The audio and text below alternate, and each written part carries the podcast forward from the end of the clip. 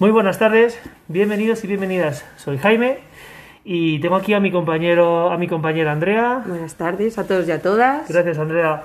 Pues nada, tenemos el gusto de presentar a una persona muy especial, una persona que, bueno, con un largo currículum, que, bueno, vamos a hacer un breve resumen. Es director de Darwin Psicólogos, licenciado en Psicología Clínica y de la Salud por la Universidad Complutense de Madrid, doctor en Educación, profesor en, en universidades como Alcalá de Henares, la Universidad Rey Juan Carlos, y, bueno, es experto en Psicología Educativa, bueno, la verdad es que, como os he dicho anteriormente, tiene un larguísimo currículum y es una merece la pena escuchar este podcast. Eh, también, eh, bueno, mencionar también que es autor de varios libros. Eh, nosotros, la verdad es que hemos tenido el gusto de, y tenemos aquí físicamente, tenemos un libro que junto con, con su compañera Olga Barroso, de un libro titulado Vinculación y Autonomía a través de, los cuentos.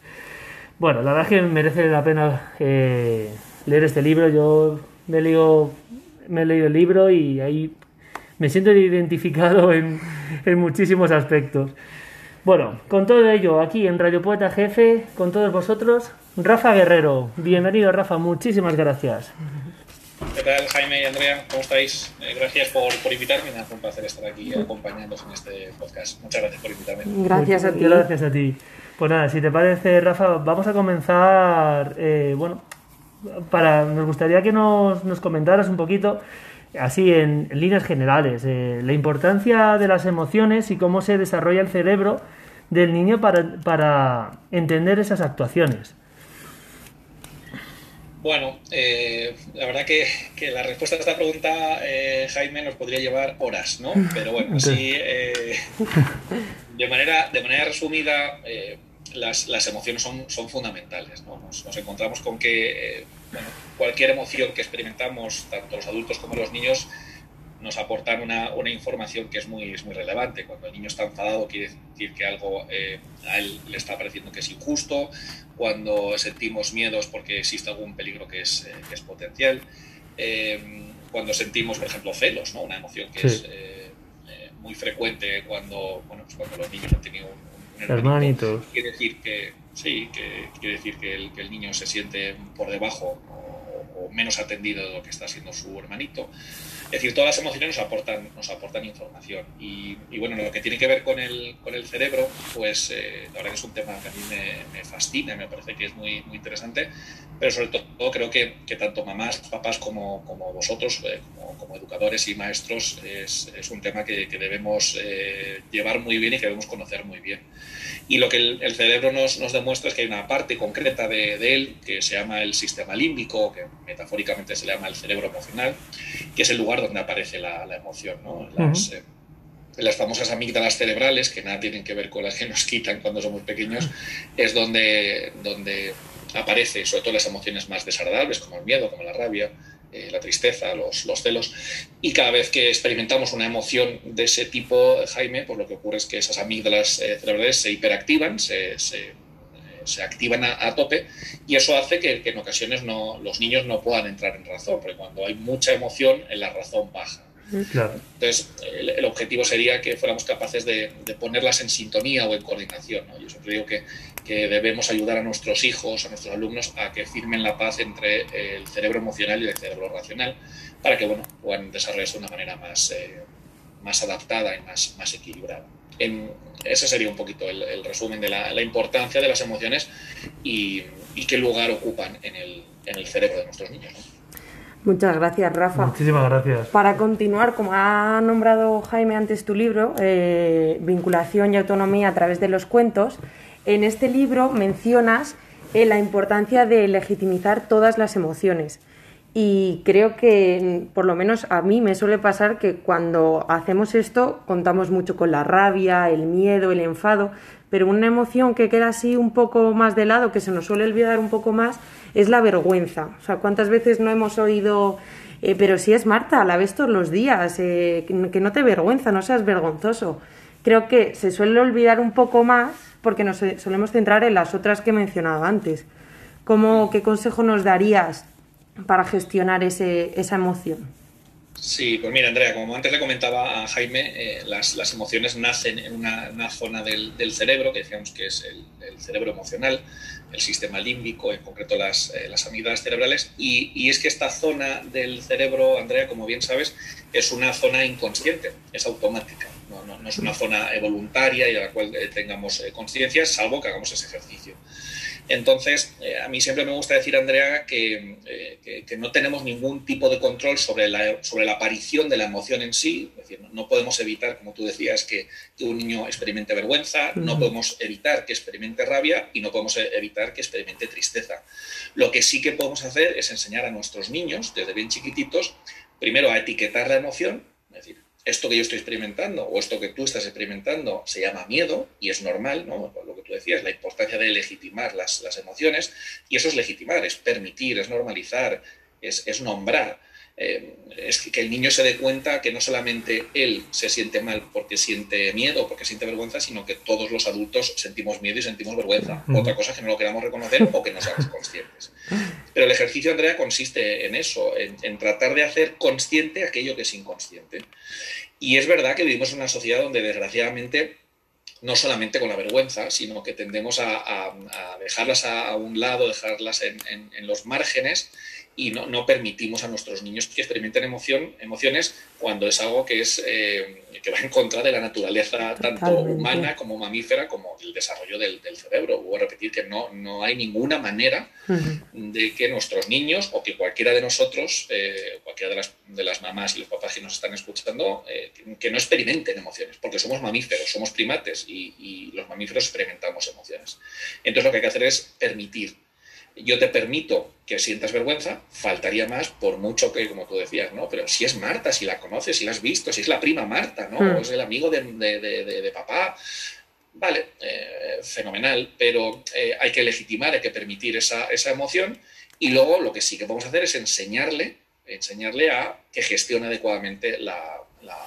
Por tanto, las emociones se tienen que legitimar todas, se tienen que permitir todas, no, necesita una justificación, ¿no? no, tienen que pasar por ningún tipo de filtro parental para que decidamos cuáles sí se pueden experimentar y cuáles no. Todas se pueden experimentar porque son subjetivas, faltaría más. Todas las puedo experimentar, todas estoy legitimado a tenerlas.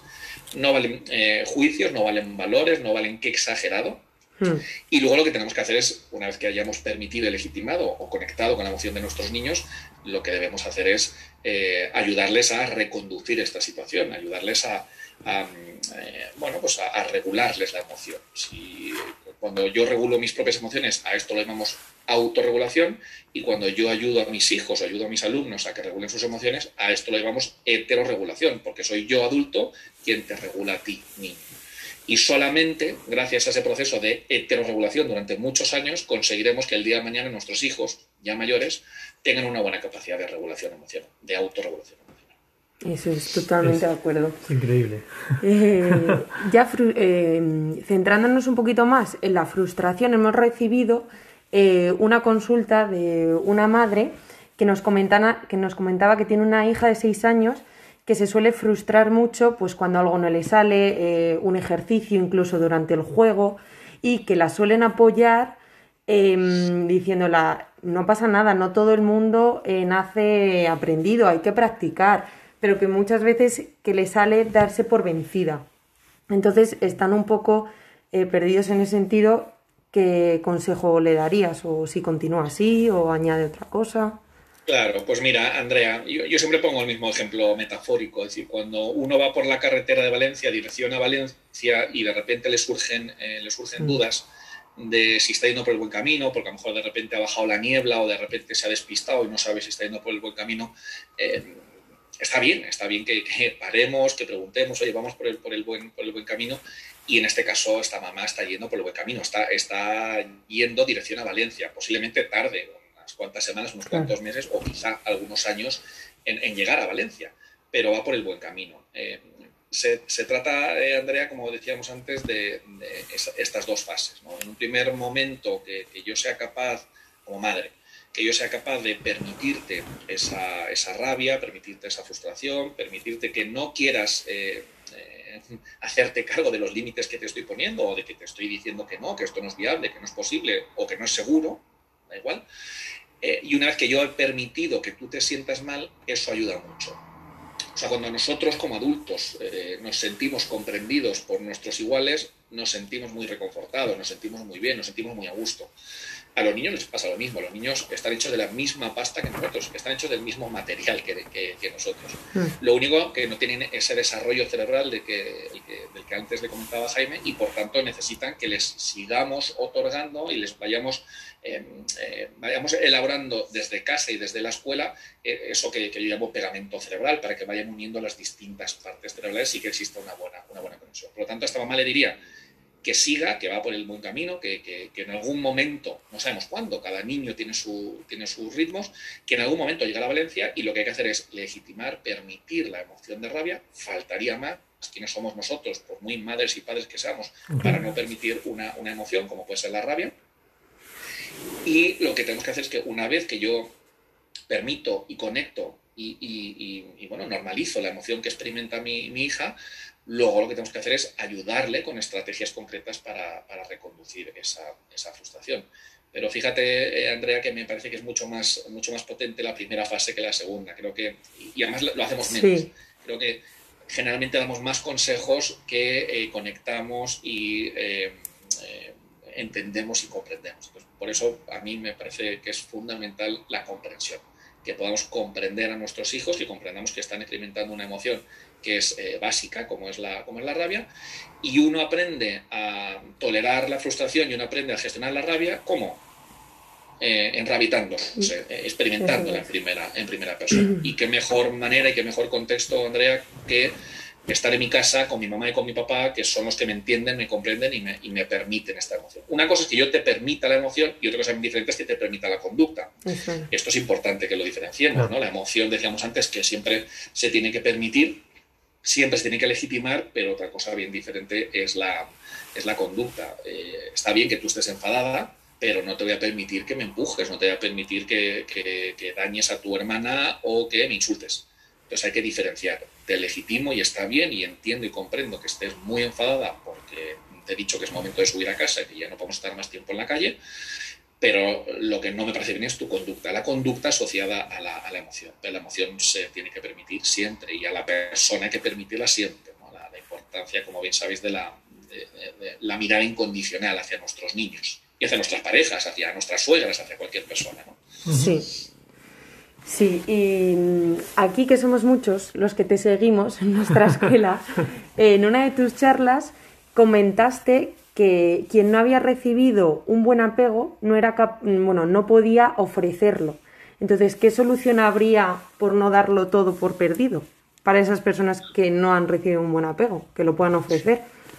Claro, esto Andrea, bueno, eh, vosotros que me, habréis escuchado en alguna, en alguna ocasión eh, poner el siguiente, el siguiente ejemplo. Si a mí mi madre y mi padre no me han desarrollado la habilidad X, que puede ser eh, idioma del inglés, o puede ser la capacidad de la empatía, o puede ser eh, no han desarrollado en mí una buena autoestima porque no me han protegido, porque no han confiado en mí, porque no me han empoderado. Cualquier habilidad que, puedas pensar, Andrea, es muy difícil. Es muy difícil eh, que el día de mañana yo pueda em, hablar inglés, es muy difícil que yo pueda ser una persona empática y es muy difícil que yo pueda tener una autoestima suficientemente buena esto es yo siempre digo que, esto es lo, primero que se dice en, una, en, la facultad de, de, matemáticas el primer día de clase. Es decir, 2 más 2 son, son 4 y si usted no ha tenido unos padres con un apego seguro es muy difícil que usted vaya a poder tener un apego seguro.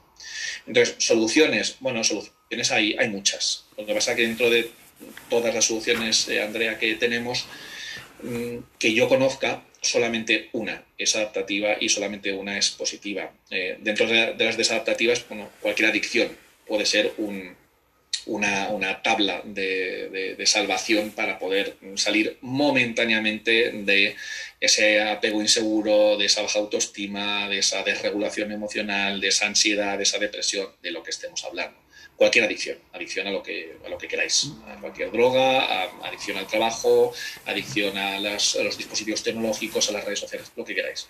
Y la única opción que yo conozco, y es la única que, pongo en marcha, es la psicoterapia. Es Es decir, tener un, profesional que se encargue de, reparar el apego y, bueno, pues los profesionales de la, de la, psicoterapia, los profesionales de la, salud, expertos en esto, nos dedicamos a reparar apegos, es decir, ayudar a personas que tienen un apego inseguro, lo cual supone un 40-50% de la población, ahí es nada, y les ayudamos a eh, reconducir su vida eh, y eh, reconvertirla, digamos, eh, o reparar en un, apego, en un apego seguro. Es la única manera que yo conozco. ¿no?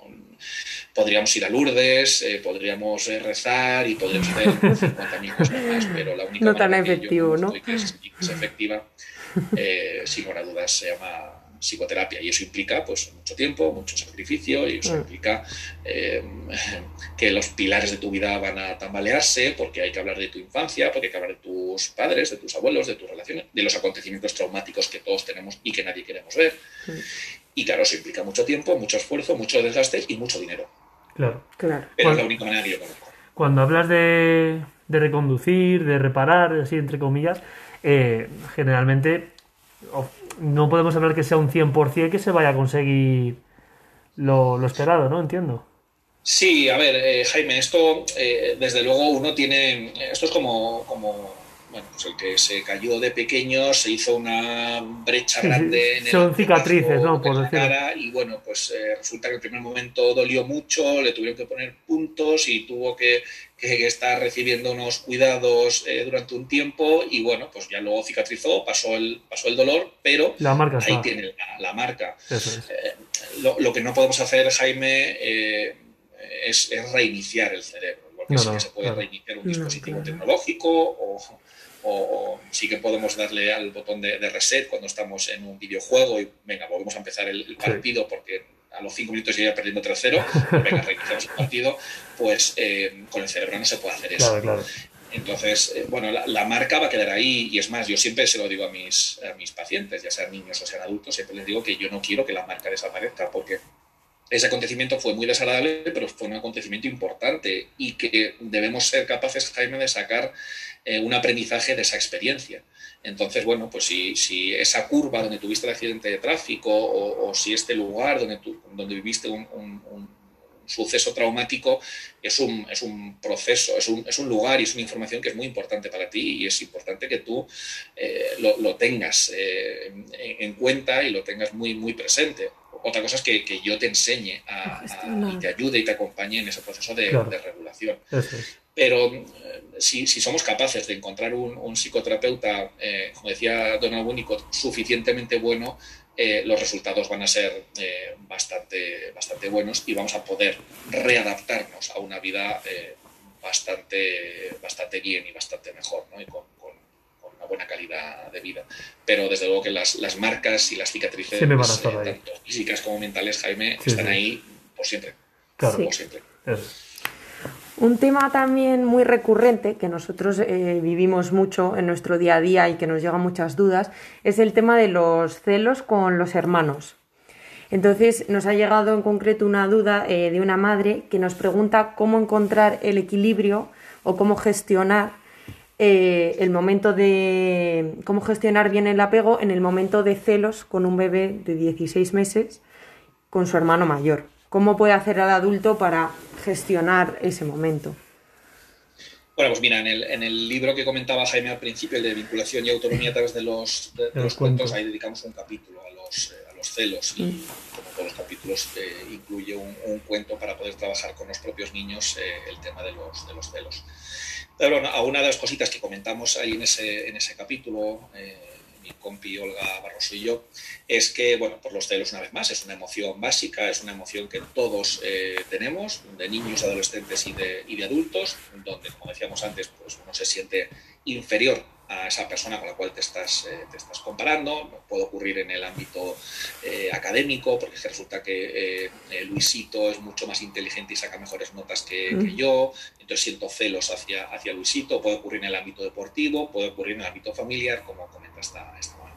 Entonces, lo que es muy importante, Andrea, es, una vez más, legitimar, permitir la emoción y, y creo que es también muy relevante, que es algo que no solemos hacer, eh, que es eh, etiquetar y nombrar la emoción. Es decir, decirle a nuestro, eh, en este caso al hermano, al hermano mayor, independientemente de la edad que, tenga, ¿no? si su hermano chiquitín tiene 16, bueno, supongamos que tiene 3, una cosa así, o 4, da igual, los que tenga, eh, pues decirle, eh, nombrarle la emoción. Es decir, fulanito, menganito, lo que a ti te pasa es que tienes celos, es que sientes celos de todo.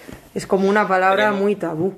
O sea, que muchas veces eh, pues eh, tienes miedo, tienes tal, pero pasa un poco como con la vergüenza, que los celos llega a ser incluso como, yo la siento un poco como incluso palabra un poco tabú, se oye poco. Claro, claro, porque nombrar una emoción es, tabú, es, tabú. Y acordaos, eh, chicos, que esto lo sabéis vosotros muy, muy bien, que aquello que no se nombra no existe. Entonces, lo que yo no puedo hacer es dejar huérfano de, de, acompañamiento a mi hijo mayor por el hecho de que haya tenido a un, hermano. Entonces yo le tengo que decir lo que le pasa. Eh, mi hijo mayor se siente mal. Se siente mal, ¿por qué? Pues porque hasta entonces había sido el, el, rey de la, de la, casa y ahora de repente es el rey destronado y el rey exiliado. Eh, y entonces es muy importante que yo a mi hijo mayor eh, le acompañe, le, le, hable, le calme, le abrace, lo que él necesite, pero sobre todo que yo le diga, cariño, ¿qué te pasa? Es que sientes celos hacia tu hermano. Entonces, como tú decías, Andrea, tenemos como, bueno, como que eh, cierto reparo en, hombre, ¿cómo le voy a decir lo que tiene? ¿Cómo voy a decirle que, que tiene celos? ¿Lo va a pasar peor? No, no te lo va a agradecer. Es desagradable, claro, porque sentir celos a nadie le gusta y sentir miedo a hmm. nadie le gusta y sentir rabia a nadie le gusta. Las emociones desagradables, las emociones de defensa son desagradables. Pero es muy importante que le nombremos la, emoción. De todas maneras, eh, en, el tema de un hermanito, hablamos, aparte de los celos, hablamos de un proceso de duelo. No solamente del hermano mayor, que decíamos antes que era el rey de la casa y ahora de repente deja de serlo y que todos los familiares y todos los eh, vecinos y ahora todo el mundo pregunta por el hermano pequeño y nadie se acuerda del pobrecito que es el hermano mayor, ¿no? Sino que es un proceso de duelo para la familia. Éramos tres y ahora somos cuatro. Es decir, éramos un triángulo y ahora pasamos a ser un cuadrado. Y entonces, claro, el, hermano mayor está pensando que cuándo vamos a dejar de ser cuadrado para volver a ser triángulo. Y es que eso no va a ocurrir nunca, por eso es un duelo. Es un duelo que tiene que pasar, es un duelo evidentemente que van a pasar mamá y papá, que si tienen buenos recursos lo pasarán mejor, pero siempre eh, tendemos a pensar que eh, los duelos son ante noticias desagradables, ¿no? O sea, que, el duelo ocurre cuando alguien muere, eh, o el duelo ocurre cuando hay algo que es negativo. No, los duelos ocurren, o sea, duelo quiere decir cambio y, tan importante es un cambio para bien como un cambio para mal. Cuando yo estoy acostumbrado a vivir en mi, peso, en mi piso de 50 metros cuadrados y de repente me toca la lotería y me voy a vivir a la moraleja en un piso, de, eh, en un chalet de 300 metros cuadrados con una parcela de, de 1000 eh, metros cuadrados, también tengo que vivir un duelo. Eh, y ahí no, lo, ahí no lo vemos. Es decir, todo cambio implica un, un duelo. Y entonces el niño quiere volver a, a, lo de antes, no quiere salir de su zona de confort, quiere volver a ser triángulo, pero jamás va a volver a ser triángulo. Entonces, lo que es importante aquí es que hagamos planes sin dejar a un lado al nuevo elemento del cuadrado, que muchas veces como, venga, pues dejamos al, recién nacido con eh, los abuelos y nos vamos con el mayor al zoo. No, está muy bien que vayáis al zoo, pero, todo. pero o baile teatro. Porque cuanto antes asumamos y cuanto antes integremos al chiquitín, mejor para el chiquitín y mejor para el, el príncipe eh, destronado. Entonces hay que nombrar y hay que pasar el duelo, hay que hacer el duelo. Mamá y papá también tienen que hacer el duelo, porque antes eran tres y ahora son cuatro. Y eso implica muchos cambios. Eh, una sillita más para el coche, eso implica comprar más comida, eso implica 50.000 cosas más que, que os voy a contar, ¿no? pero es un duelo. Hay que, hay que pasar el duelo y hay que ayudar al niño a, pasar el duelo. Y entender que todo lo que manifiesta, todo lo que dice y todo lo que hace, aunque no nos guste, son los síntomas del el duelo en la infancia, de pasar de ser un triángulo en, la familia a ser un cuadrado. Eso es. Y un poco desde nuestro día a día también, al revisar nuestra forma de educar, eh, nos gustaría tener recursos para entrar, por así decirlo, vírgenes al, espacio, al aula. Porque es verdad que también nosotros llevamos nuestra mochila, nuestras preocupaciones, problemas, y al final eh, tenemos que intentar dejar eso al lado y entrar vírgenes para nuestras criaturas. Entonces, ¿qué, mm, qué recursos nos podrías dar? o ofrecer o aconsejar. Bueno, si, si tenéis la capacidad, Andrea, de entrar vírgenes a un aula, contadme el secreto. el secreto porque no, lo, no, no, no, es, no es viable. Es decir, antes de antes de, ser eh, maestros eh, y antes de, trabajar con, niños, sois personas. Y, esto es algo que, es, que, no, no, lo podemos separar. No lo podemos separar. Es decir, yo no puedo recibir en consulta a un familiar porque digo, venga, voy a hacer un esfuerzo muy grande para que mm, eh, que no, no me afecte a que, es, a que es un familiar, a que es un primo o a que es un vecino. No, no se puede hacer, no se puede desligar, porque eh, queramos o no queramos, con las emociones y todo lo que tiene con el apego y con el vínculo, es algo que está en el cerebro inconsciente, eh, es, algo que te, es algo que te domina, es algo que, que, al final puede, puede contigo. Entonces es imposible, es imposible entrar de, de cero, igual que es imposible no proyectar, igual que es imposible no marcar a nuestros alumnos con cómo hablamos, eh, cómo nos expresamos, cómo vestimos, cómo impartimos la clase, cómo solucionamos los conflictos, cómo eh, les ayudamos a gestionar eso, todo, todo, absolutamente todo. Entonces yo, creo que consiste en que, eh, que seamos conscientes de bueno, de cuál es nuestra mochila, como tú decías, y todos tenemos nuestra mochila con herramientas que son muy potentes y que podemos transmitir a nuestros alumnos, y luego también tenemos nuestros puntos eh, débiles y nuestros propios conflictos, ¿no? ¿Cuántas veces, Andrea, decimos aquello de, es que cuando se pone así me saca de mis casillas? Bueno, pues el hecho de que este niño se ponga así y te saque a ti de, tus casillas, conecta con algo que es tuyo. El problema no es del niño, el problema es nuestro como, como adultos. Entonces resulta que es que yo es que cuando se pone así a lloriquear es que no puedo con él. Bueno, pues pues habrá que revisárselo, ¿no? ¿no? No es problema del niño, el niño expresa la emoción como buenamente puede. Y, entonces entrar con la, con la mochila eh, vacía ni es posible ni, ni, es, eh, ni es positivo. Simplemente consiste en ser consciente. Yo por eso en la Facultad de Educación siempre les decía a los, a los alumnos que eh, les recomendaba muy encarecidamente y con todo el cariño del mundo que hicieran su propio proceso psicoterapéutico, porque no dejan de influir y porque no dejan de que todos aquellos mecanismos inconscientes y todas aquellas eh, cosas que trasladamos, que se trasladan de generación en generación, Andrea, pues al final yo las traslado a mis hijos y a mis, y a mis alumnos. Y es importante que el, docente, que el, profesor y el maestro sean conscientes de de qué cosas hace muy bien y qué cosas tiene, tiene que tener cuidado. ¿Por qué castigamos? Bueno, pues castigamos porque nuestros padres nos han castigado y, por, y, nuestros padres han sido castigados por nuestros abuelos. Es decir, es algo transgeneracional y es algo que se ve bien. ¿Por qué? Pues porque siempre se ha hecho así. De hecho, lo comentamos así, ¿no? Oye, ¿por qué? Pues porque siempre se ha hecho así. Eh, y, y todo eso hay que revisarlo. Todo eso hay que revisarlo y hay que actualizarlo personalmente, yo no digo socialmente, que también, pero sobre todo personalmente, decir, oye, ¿y por qué castigo con el rincón de pensar? No, hombre, pues porque a mí me castigan con Y uno no se lo plantea, directamente lo hace. ¿Cuántas veces, Andrea, hemos dicho esto de, eh, vamos, es que juro que es que eh, no, voy a, eh, no, no, voy a hacerle a mis hijos esto que me, que me hace o me hacía mi padre? ¿Cuántas veces vamos? Y, y luego, pum, cara, bueno, pues los procesos inconscientes que son muy, pero que muy pesados y que, son, que están ahí bueno, pues eh, tienen, su, tienen su influencia. Entonces hay que, hay que revisar esa, esa mochila por el simple hecho de que somos seres humanos. Y todos, el 100% de la población, Andrea, va al médico, el 100%. necesitamos también el médico de la mente. Va a hacer proceso psicoterapéutico, o va a revisarse, o va a analizar ¿no? la cantidad de problemáticas que tenemos con nuestras familias y que tenemos en nuestra infancia y nuestra ¿Cuántos? Bueno, ese porcentaje es eh, ilusorio, ¿no? Sí. Eh, bueno, pues eso es algo que nos tenemos que, revisar y dar, una, y dar una vuelta. Totalmente. Perfecto. Y bueno, aparte, aparte de, esta, de esta mochila que nos has, nos has comentado, en, muchas ocasiones aquí la relación que queremos nosotros, los educadores, eh, bueno, y las, y las educadoras, eh, la relación que, que queramos con algunas de nuestras criaturas, eh, sin quererlo, es la dependencia, ¿no? Entonces, es decir, esa niña o ese niño en cuanto el, educador de referencia eh, se levanta o se mueve, la criatura, su reacción es chillar o, llorar. Puede a veces que reaccione así.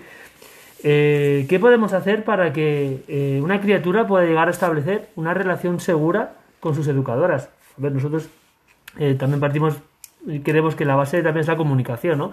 Me voy a levantar, te lo comunico, voy a, voy a atender a, a tu compañero o compañera, pero bueno, nos gustaría, si nos puedes por favor, eh, bueno, saber de qué manera podríamos establecer esa relación segura, ¿no? Eso es. Vale, pues mira, Jaime, como, como bien sabes, eh, el, ser humano llega a este, a este mundo tremendamente inmaduro. Es decir, nacemos antes de, antes de tiempo, antes de, estar, antes de estar preparados a todos los niveles. A todos los niveles. Y entonces, eh, como tú dices, eh, vuestras criaturas, vuestros niños, vuestras niñas, que son muy, pero que muy chiquititos y por tanto son muy maduros, eh, tienen una relación de apego con vosotros, tienen una, una relación de dependencia con vosotros. Y, esto que está tan mal visto, esto de la dependencia, ¿no? que tendemos todos a huir corriendo de la dependencia porque no queremos ser dependientes y queremos ser independientes, pues hay que matizarlo, porque la independencia en el ser humano no existe.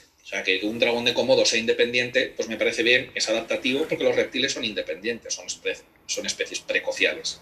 Pero nosotros no somos especies precociales. Nosotros desde el momento del nacimiento no estamos aptos para vivir solos. Nosotros necesitamos durante muchos años eh, mucho cariño, mucho tiempo y mucho amor para poder desarrollar nuestro cerebro y para poder desarrollar nuestros órganos y para tener experiencia para que el día de mañana, que no es mañana, el día de mañana podamos desenvolvernos de una manera suficientemente autónoma por, la vida. Entonces, claro, los chiquitines que vosotros tenéis en, vuestra, en vuestra escuelita eh, son tremendamente dependientes pero son dependientes porque todos los niños pequeños son dependientes. El neonato es el más dependiente de todos. Y a medida que van pasando los días, las semanas, los meses, los años, eh, si somos capaces, Jaime, de ir aportando la protección que necesitan y por otro lado, de ir dando eh, esa autonomía, de ahí viene el título del libro que hemos escrito Olga y yo, ¿no? Vinculación y autonomía, pues en ese equilibrio iremos consiguiendo que eh, nuestros niños vayan siendo poquito a poco más autónomos que no independientes, sino más autónomos, que sepan pedir ayuda cuando la necesiten y que sean personas que se sientan protegidas. Por ese, ese, ese equilibrio entre vinculación o protección, seguridad, llamadlo como queráis, y la y autonomía es fundamental. Cuando hablamos de, apego, muchas veces, eh, cuando pregunto en los cursos que, que, realizo sobre apego, la gente me dice que apego es, es, es el vínculo, es la relación, y se queda ahí. Y no es cierto, eso es una parte. La, vinculación y, el tener una relación con una persona que está a tu cargo y que está, eh, está cuidándote es fundamental. Pero no nos podemos olvidar que la autonomía es la otra cara de la moneda de este, de este apego. Entonces, para que, para que seamos capaces, Jaime, de desarrollar niños que el día de mañana, el día de mañana, sean personas con una buena capacidad de inteligencia emocional, que sean personas seguras, con pensamiento crítico, que, no es que sean reactivas y que obedezcan, sino que tengan ese pensamiento crítico y sean capaces de tomar decisiones por sí mismas, que se puedan concentrar ante las distintas tareas que tengan que hacer, que sean capaces de controlar los impulsos, que sean capaces, como decimos coloquialmente, de darse un puntito en la boca cuando sea preciso darse un puntito en la boca, eh, que se puedan planificar, que se puedan organizar, que se puedan relacionar etcétera, etcétera. Para eso es fundamental, Jaime, que hagamos un correcto equilibrio entre nosotros ahora, ¿no? cuando esto es cuando sean mayores, ¿no? ahora, cuando son pequeños, es fundamental en nuestros primeros años de vida que nosotros como modelos seamos capaces de equilibrarles, por un lado, protección y por otro lado, autonomía. Claro, y a veces me preguntáis, bueno, ¿y cómo sé yo cuándo tengo que protegerles y cuándo tengo que darles autonomía? El propio niño te lo dice. O sea, cuando el niño se quiere separar de ti necesita autonomía y cuando el niño viene llorando, está asustado y se agarra a ti, necesita protección.